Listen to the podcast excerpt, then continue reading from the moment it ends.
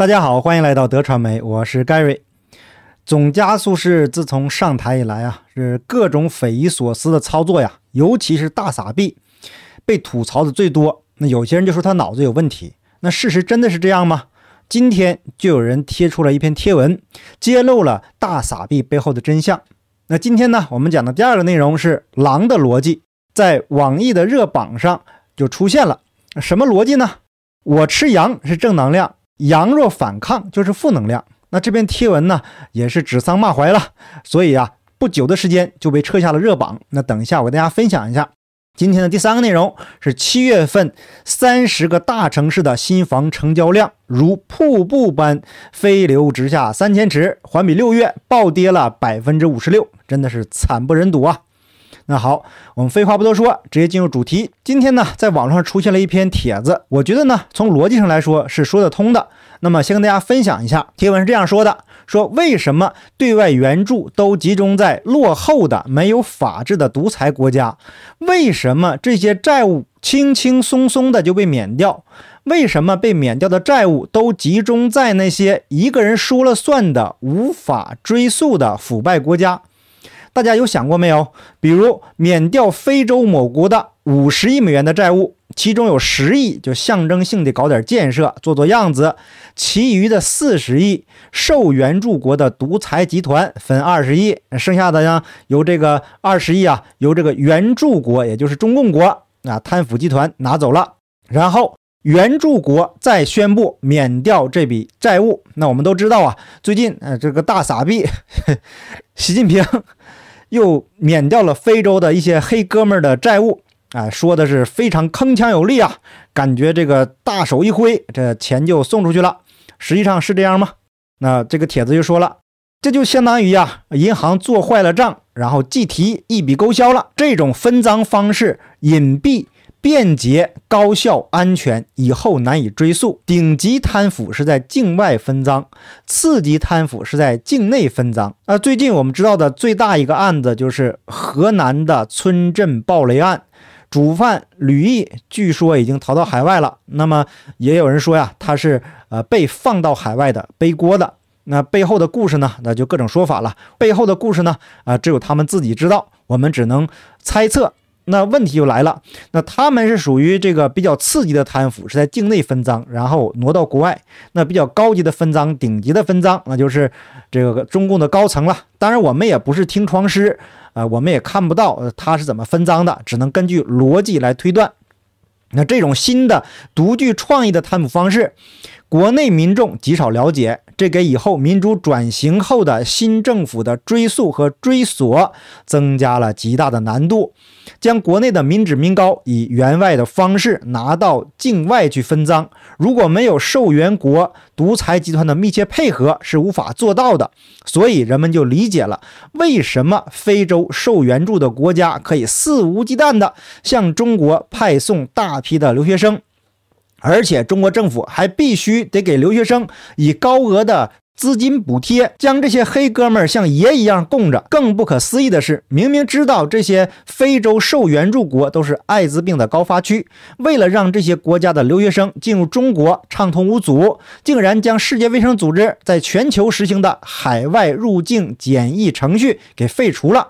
这种丧尽天良的做法，让中国国内的艾滋病感染人数暴增。这些种种的匪夷所思，都共同指向了一个背后的原因。国内贪腐集团通过援外分赃的事实，被受援国抓住了把柄，因而派送留学生都是受援助国要挟的结果。那我个人认为呢，这个习总加速式的大撒币不一定是他一个人啊就能操作的，而是背后的这个利益集团，包括这个红色家族。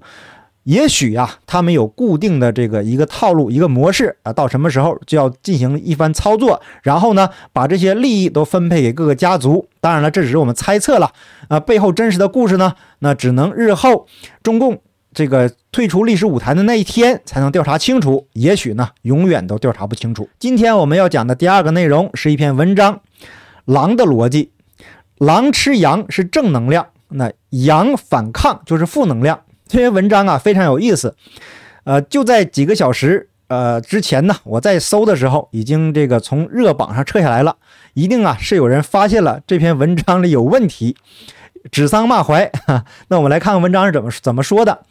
在狼与羊的世界里，狼对羊说：“我要吃你。”那但凡是一只羊，如果没有第三种力量的出现，无论多么聪明，都逃脱不了被吃的命运。在狼吃羊作为天经地义的规则这个主导下呀，羊们的敌人不再是狼了，而是魔术般的变成羊自己了。他们互相的检举揭发，向狼邀功。大家觉得这个像不像文革的时候，这个红卫兵互相揭发呀，揭发检举，然后这个狼呢，当然就是那个党了。那我们再看文章，于是啊，这个大聪明这只羊就说：“狼爸，正是那只羊在背后说你的坏话，你先吃了它，看它还能有嘴说三道四不？”于是啊，狼妈就说了：“就是这只羊胆大包天，到处说你的不是，我看它是活得不耐烦了，你先吃了它，看它还有没有后悔药吃。”最后，所有的羊都被狼吃掉了，就剩下大聪明这这一只羊。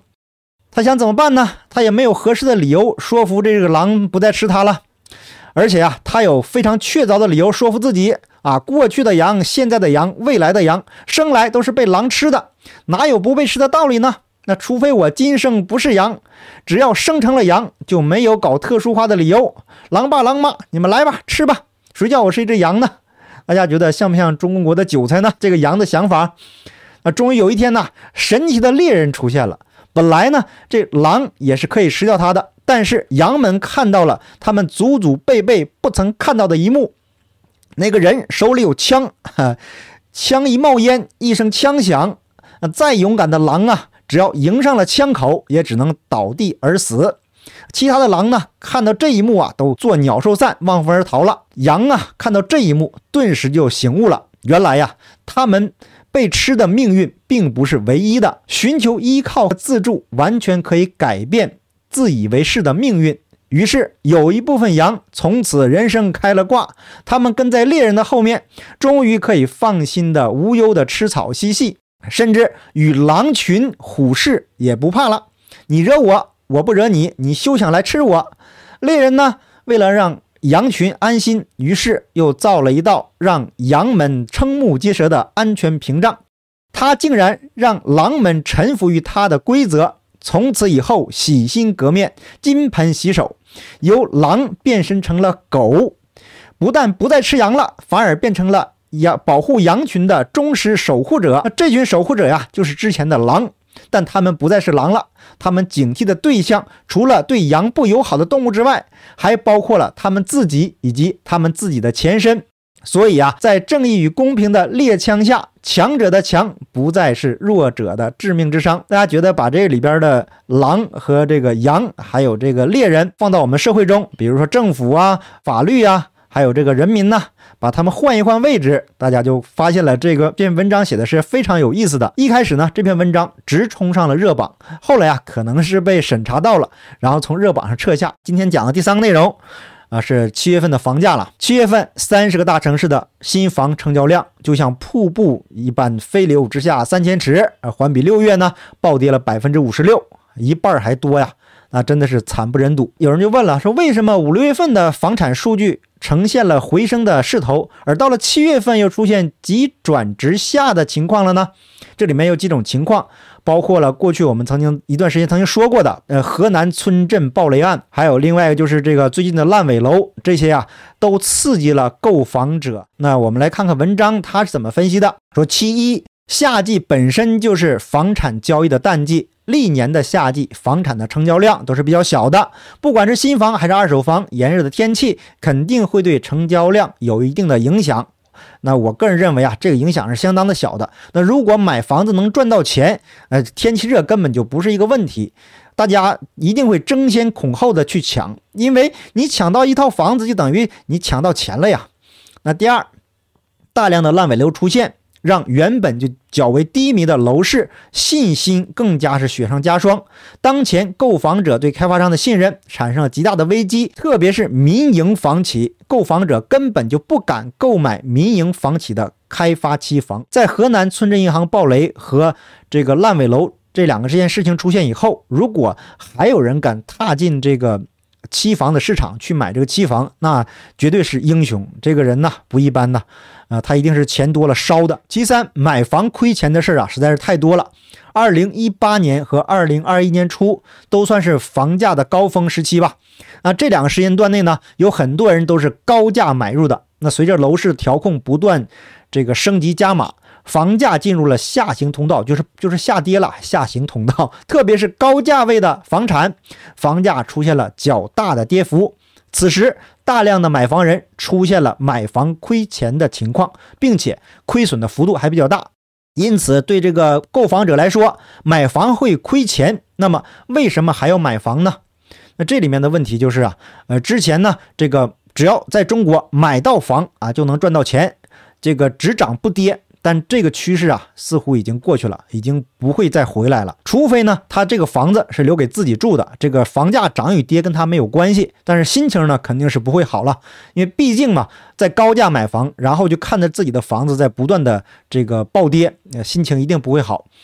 第四，断供人数激增，法拍房数量激增。特别是现在网络上不断有关于法拍房的信息充斥在耳边，肯定会对购房者心情产生影响，会削弱购房者的购买信心。其五，每天不间断的房企暴雷事件发生，更是加剧了购房者对买房的犹豫心态。对于目前的楼市情况来说呀，进入下半年之后，房企暴雷会更加频繁，开发商不间断的会出现问题，肯定会。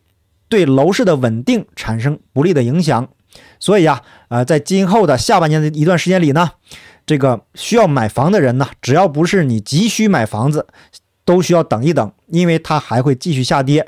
这个买房的信心一旦失去了，那是很难恢复的。中共的政府，他在管理这个房地产市场的时候，他是管什么什么乱，他不管按照市场的自然规律去走，他自然的按照规律的涨和跌。但是，一旦它的行政力量，插手进去以后，就破坏了市场的规律，这样呢，一定会造成灾难性的后果。那现在呢，这个灾难性的后果已经显现了。还有另外一个现象，目前呢，在东北的一些城市，那些比如鹤岗吧，之前就是最先爆出来的，它的房子啊都卖到白菜价了，甚至啊，政府都已经啊不招人了。